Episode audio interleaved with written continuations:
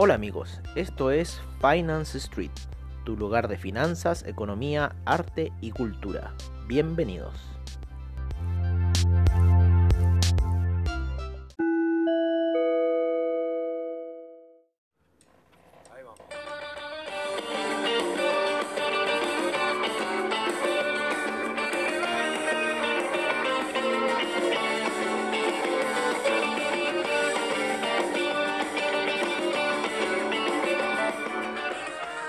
Hola amigos de Finance Street y bienvenidos a lo que es nuestro episodio de cierre de mercados y qué mejor que con Los Rodríguez y la canción Sin Documentos. Recuerden que esto está en nuestro playlist de Venceremos, así que a nuestra amiga Juliana, cuando tú lo quieras te los podemos mandar, así que no hay ningún problema con eso.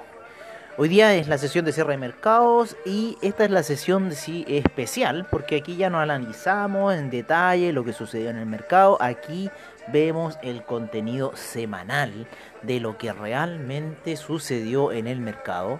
Hoy día fue un día alcista para lo que fue el, el Nasdaq, disculpen, eh, partió muy temprano el Nasdaq, luego de esa caída que tuvo a eso de las 8 de la mañana empezó a darse vuelta creímos que podía ser una cosa así como que no estaba jugando. Nosotros estábamos apostando a un buy stop en las velas de una hora. Entonces, por eso en realidad nos quedamos muy relajados esperando la situación, aunque debimos haber tomado eh, las medidas en velas de 5 minutos cuando fue el desplome a eso de las 8 de la mañana. Debimos haber tomado una resolución y quizás hubiéramos salvado mejor la situación el día de hoy, aunque no nos fue tan mal, pero nos pudo haber ido mejor. Como siempre ustedes saben, nos pudo haber ido mejor.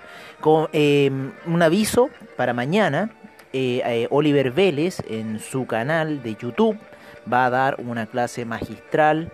Eh, como siempre, al estilo Oliver Vélez, un poco largo al principio, bla bla bla, y habla un poco de iPhone Traders, pero se los recomendamos, así que pueden poner Oliver Vélez en YouTube. Vélez con Z, Oliver, como tal cual, Oliver, y lo pueden ver al maestro en acción con su con su gran carisma y con su siempre ganas de enseñarle a los demás y no con esa mente mezquina de eh, los traders que andan hoy en día dando vuelta, con poca experiencia en el mercado, que se creen la gran cosa. Eh, otros también que les recomendamos son los webinars de Orion, los días eh, viernes. De hecho, acabamos de terminar de ver el análisis técnico por parte de Orions en lo que son las criptomonedas. Nosotros no somos cerrados en esa información, así que les decimos, eh, hay información de esto, pueden verla, pueden revisarla, está a su disposición. Eh, si ustedes quieren meterse con Orions y ver criptomonedas, pueden hacerlo. Eh, en, el mercado de Forex lo hemos dicho una y otra vez que el spread que tienen los mercados de Forex, los que nosotros utilizamos, son muy altos. Entonces, en realidad, eso nos, frena un poco la cosa. Eh, ¿Cómo estuvo la semana? La semana estuvo con vaivenes, principalmente el día miércoles, cuando fue el tema de la Fed que hizo caer a la mayoría de los índices.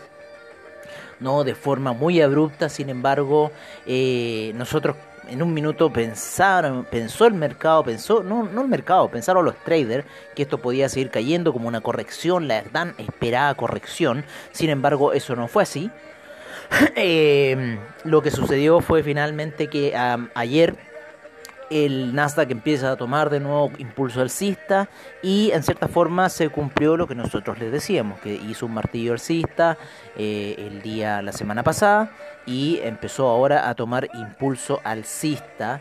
Eh, la vela de esta semana fue totalmente alcista, eh, partió a niveles aproximadamente de los 11.185 por ahí y terminó cerrando en récord histórico de 11.000 566 para el Nasdaq. Nasdaq sigue rompiendo terreno, sigue avanzando.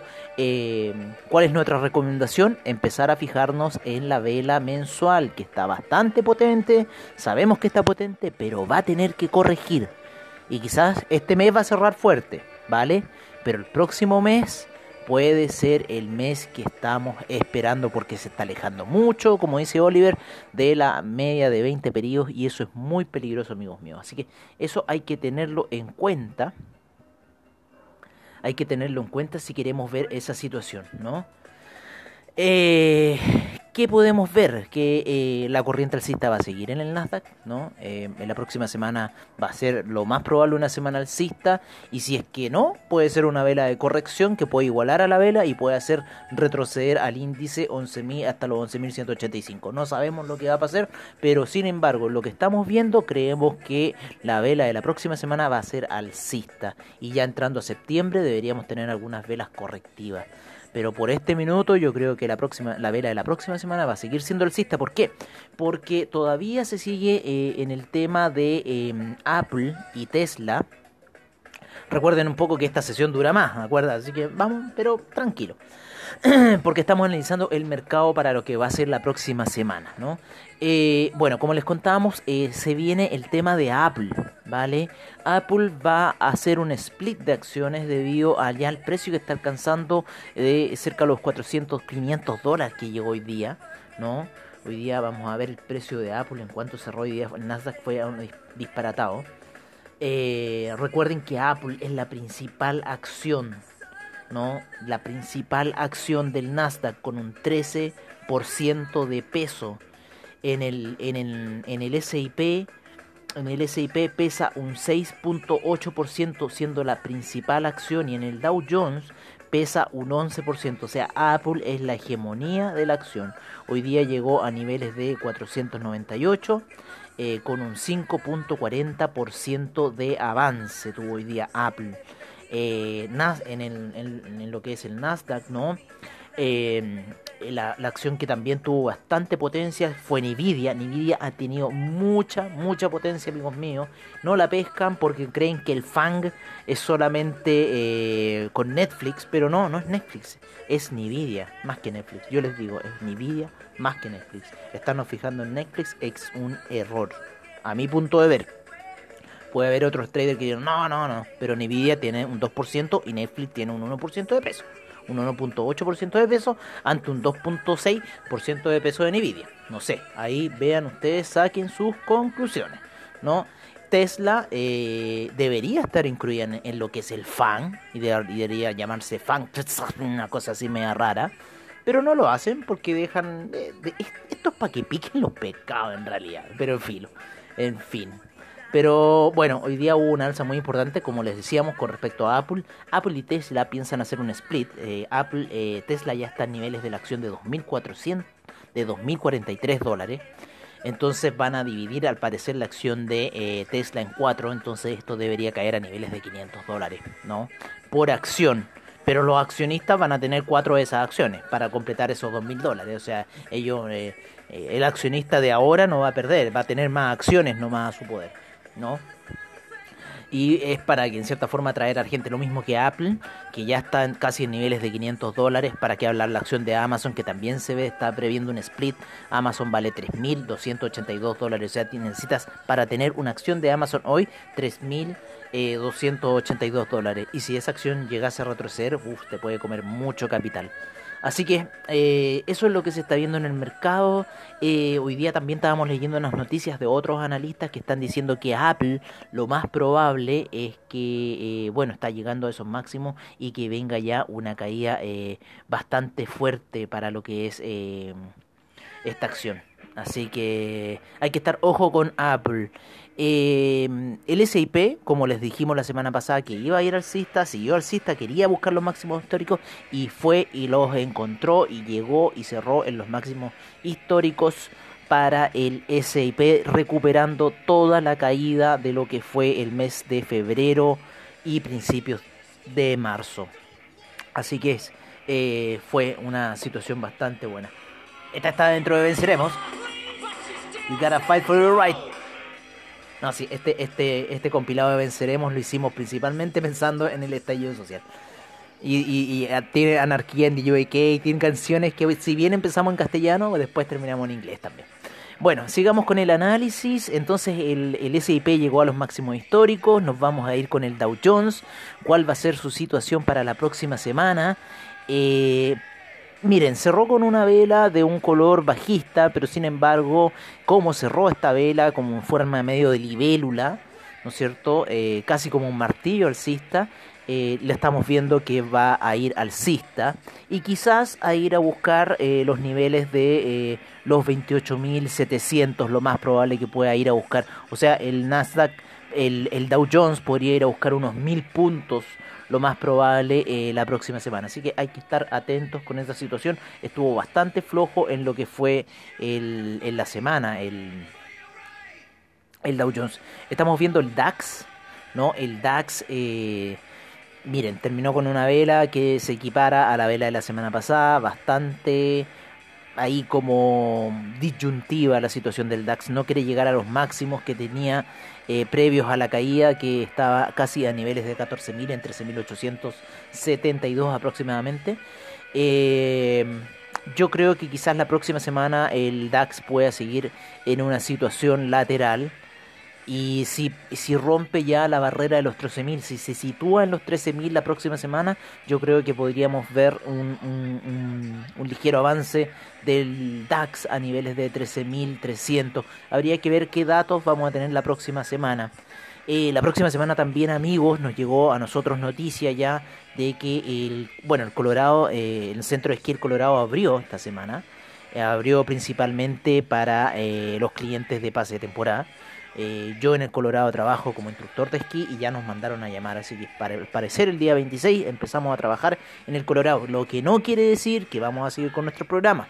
Vamos a tratar de ver la programación de cómo hacerlo quizás en la mañana, si es que no nos dan clase, ¿no? Eh, podríamos hacer ese, esa sesión matutina, quizás un poquito más tarde, pero esperamos hacerla. Y si no, estaríamos haciendo yo creo que la sesión de cierre de mercados, que sería la que más eh, nos quedaría acorde a a lo que es. Eh, así que bueno, estamos viendo cuál es esa situación. Eh, no nos gustaría eh, eh, sacar una de las sesiones porque quizás tendríamos que hacer la sesión matutina muy temprano, ¿no?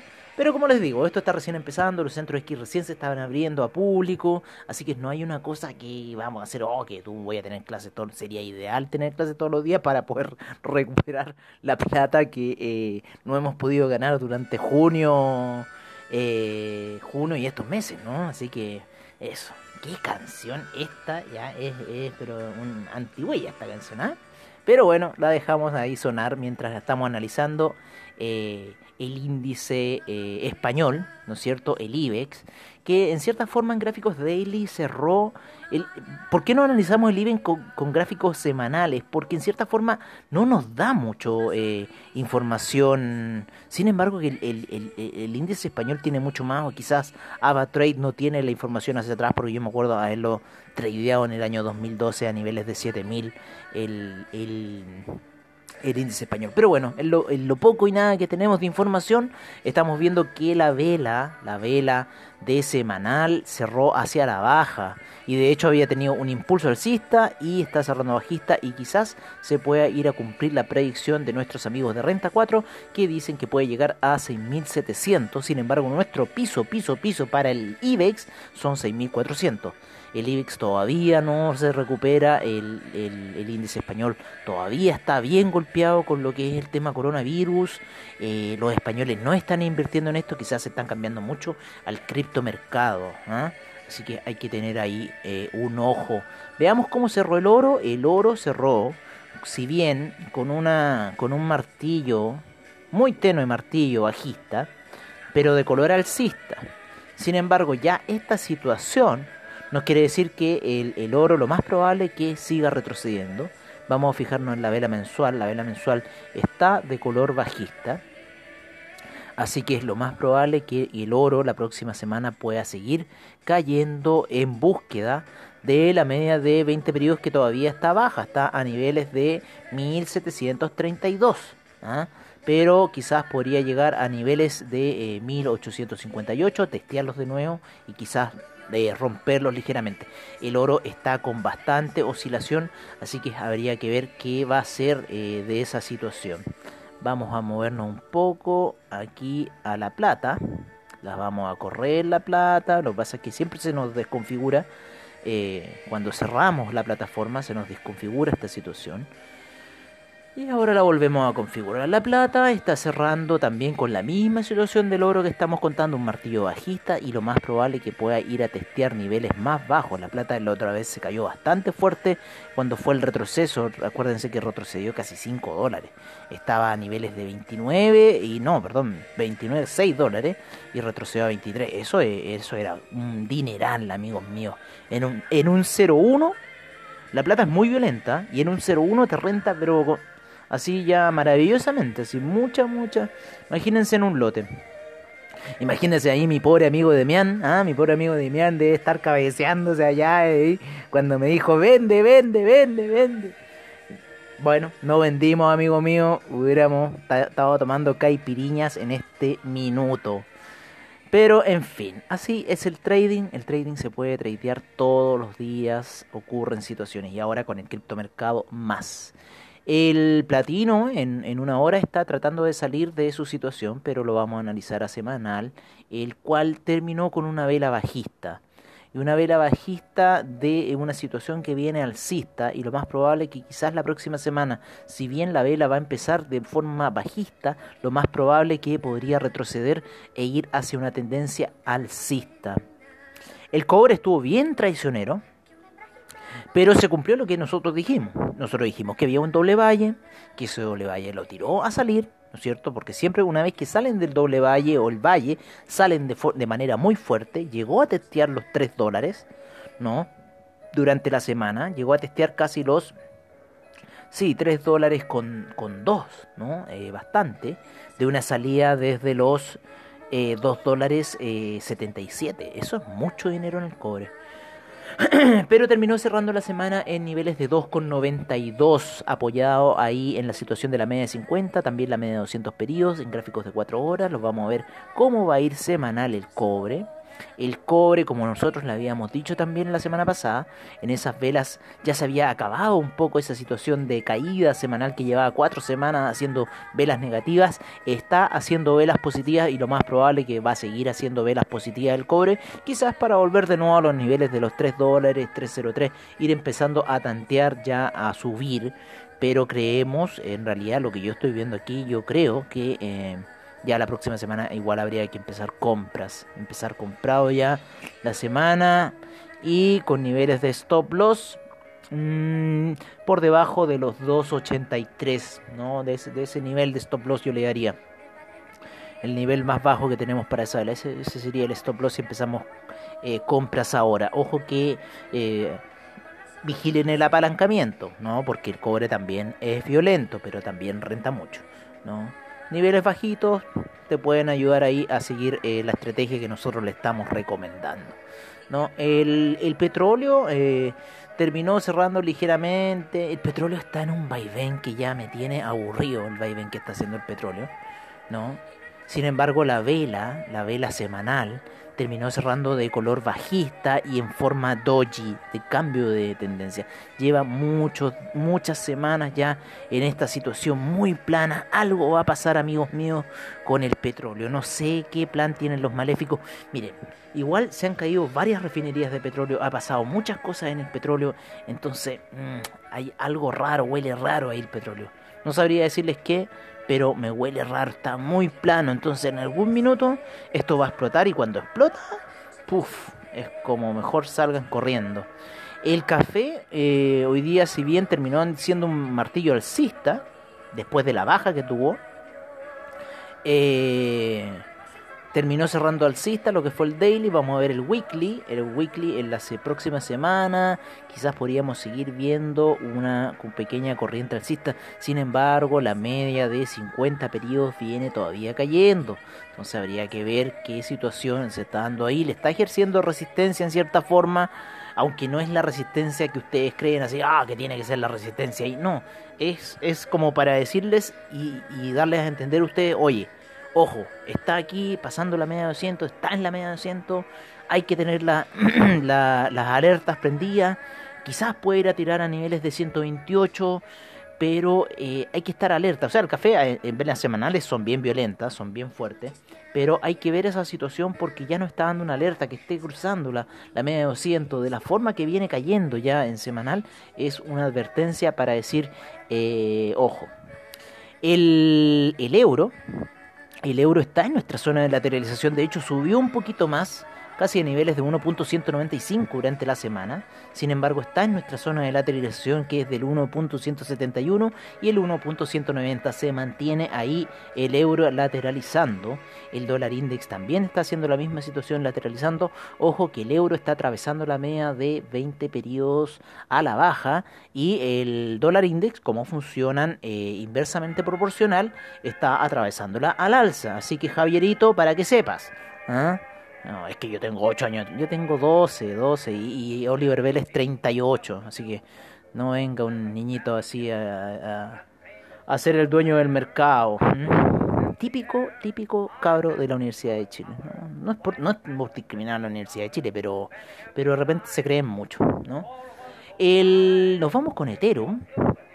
Eh, la visión de Ethereum ahora está cayendo, está llegando a esos niveles que nosotros les decíamos de 374, así que sigue en caída Ethereum, ¿no? Vamos a ver cuál va a ser nuestra visión semanal. Nuestra visión eh, semanal de Ethereum hizo una vela que en cierta forma está casi igualándose a la vela eh, a la vela de la semana pasada y con lo cual podría darnos a entender un cambio de tendencia ya en esta tendencia alcista que ha tenido durante cuatro semanas el Ethereum. Así que lo más probable, amigos míos, que podríamos ver retrocesos quizás de repente un poco más fuertes por parte de Ethereum. Así que hay que estar atentos a esa situación. Yo voy a estar atento a esa situación porque por el tema de la minería. Voy a estar atento a esa situación. Vámonos a Bitcoin que también sigue retrocediendo después de esa alta siguiente. Ahí está una lateralización, por decirlo así, bastante grande. Eh, e-, en un canal, por decirlo así, está Bitcoin. En un canal que va, eh, el punto más bajo, yo diría que son los eh, 10.000, 10.700 aproximadamente. Y el, canal, el punto más alto fueron los 12.471 de esta semana. Así que en, en, ese canal, si uno lo, si ustedes lo pueden ver en gráficos de 4 horas, se van a dar cuenta que está en un canal.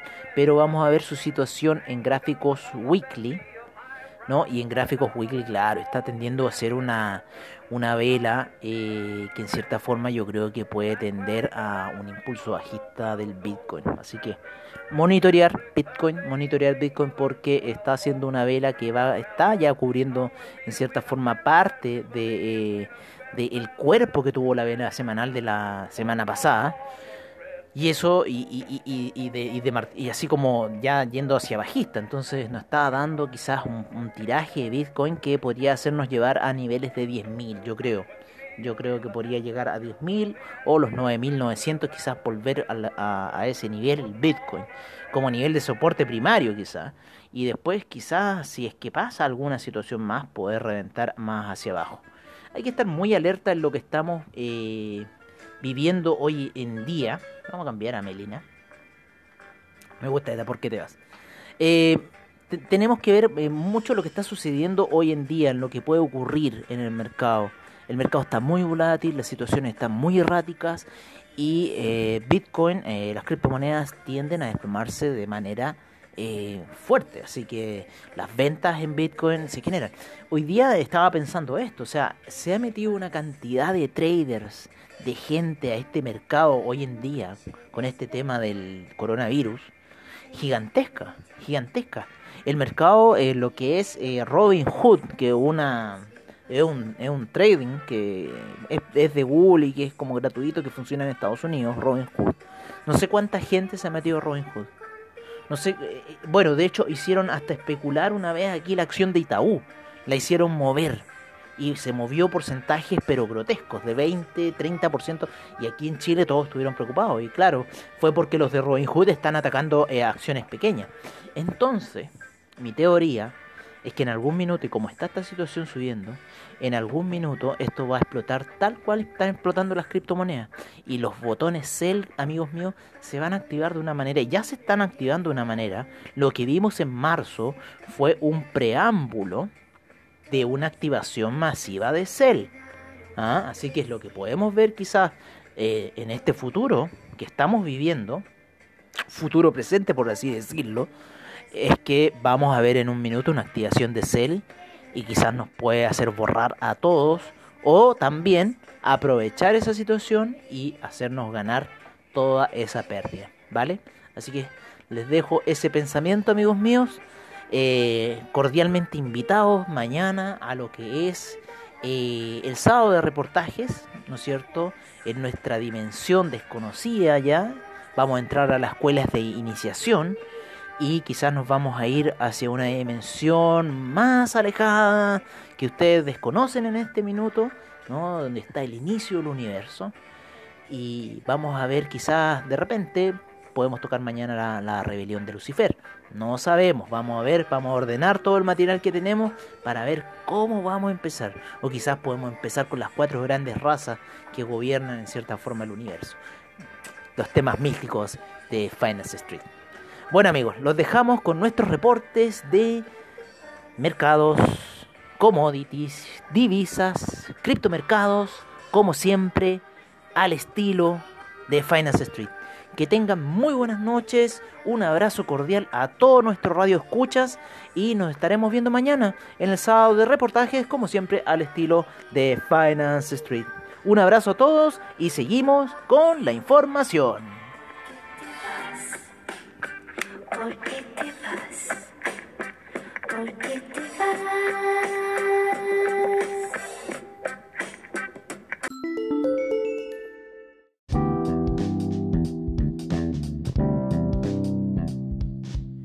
Este es nuestro reporte de mercados en Finance Street. En primer lugar tenemos al Dow Jones, el cual hoy día sube un 0,69%, el S&P un 0,34% de avance, el Nasdaq un 0,42%, el Russell 2000 un menos 0,92%, el VIX retrocede un menos 0,79% a niveles de 22,54%.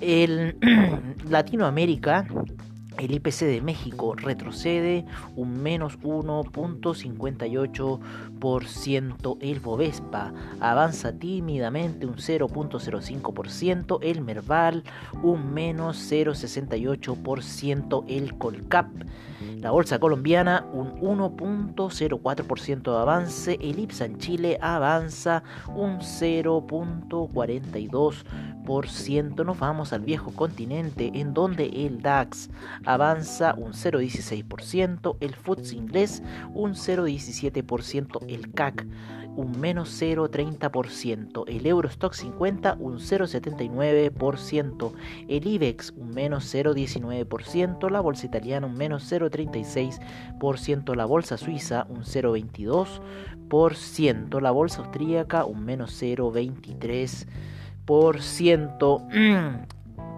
Nos vamos con lo que fueron los índices asiáticos, en donde el Nikkei cerró la sesión con un 0,17% de avance, el índice australiano un menos 0,14%, el índice neozelandés con 1,55% de avance, el Shanghai un 0,50% de avance, el Shenzhen un 1,18%, el China 50 un 0,66%, el Hang Seng un 1,30%, el Taiwan Weighted un 1,98%, el Kospi un 1.34% y el Nifty cierra con un 0.53% de avance.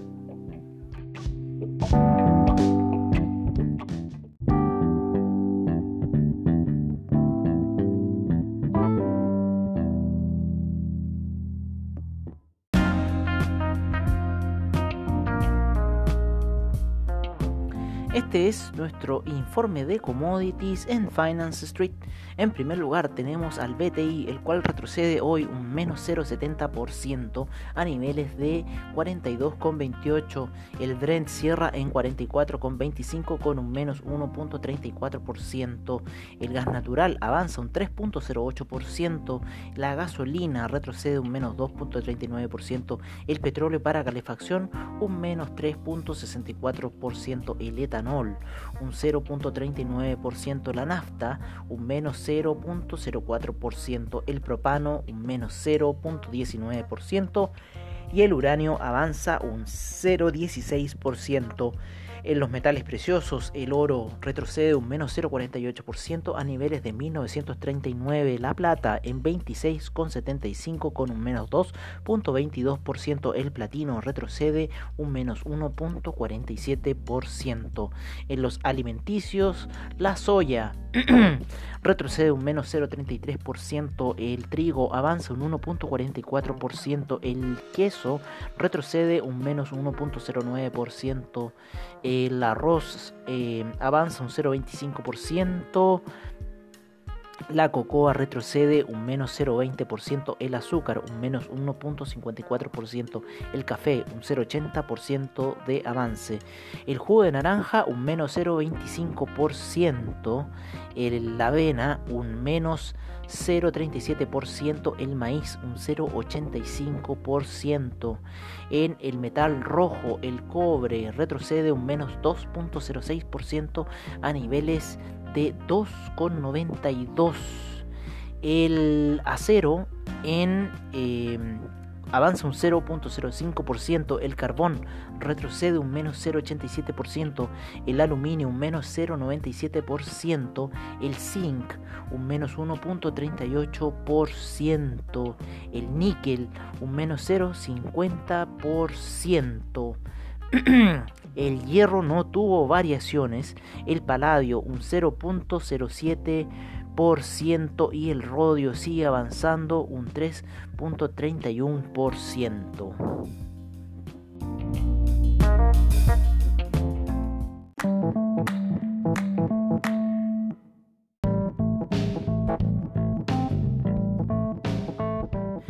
Este es nuestro informe de divisas en Finance Street. Empezamos con el euro, el cual sube a niveles de 1.179. Eh, la libra cae a 1.308.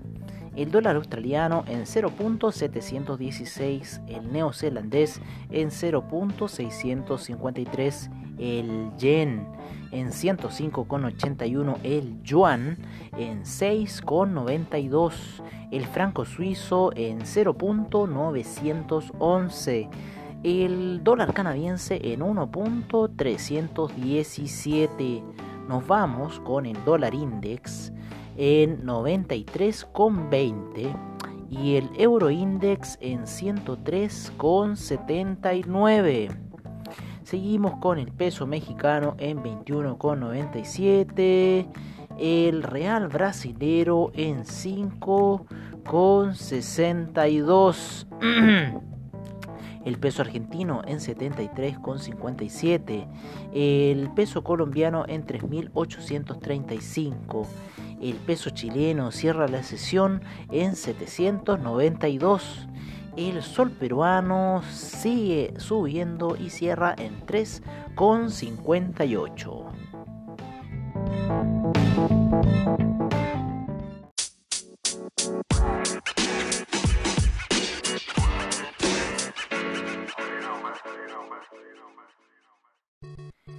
Este es nuestro informe de criptomercado por parte de CoinGecko. Estamos viendo retroceso en el papá de las altcoins, el Bitcoin, a 11.534.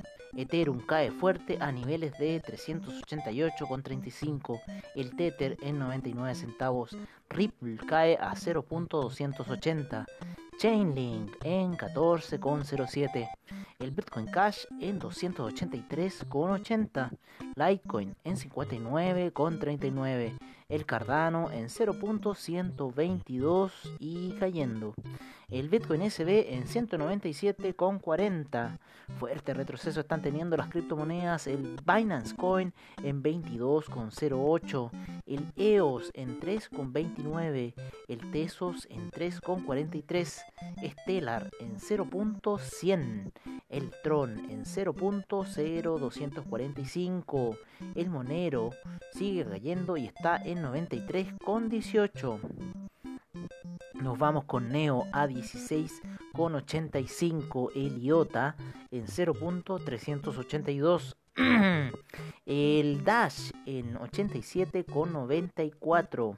El Ethereum Classic en 6 con 67.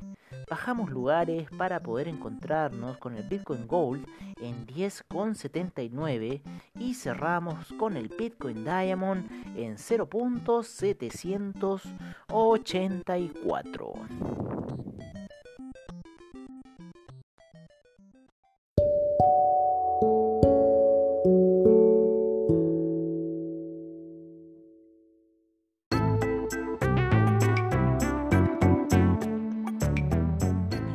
Bueno amigos, eso ha sido todo en nuestra sesión de cierre de mercado en Finance Street.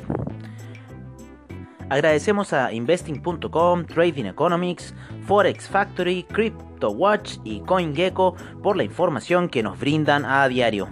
Y recuerden que los esperamos para mañana sábado en nuestros sábados de reportajes al estilo de Finance Street. Muchas gracias por su sintonía y nos estaremos viendo en una siguiente edición de Finance Street. Hasta pronto amigos.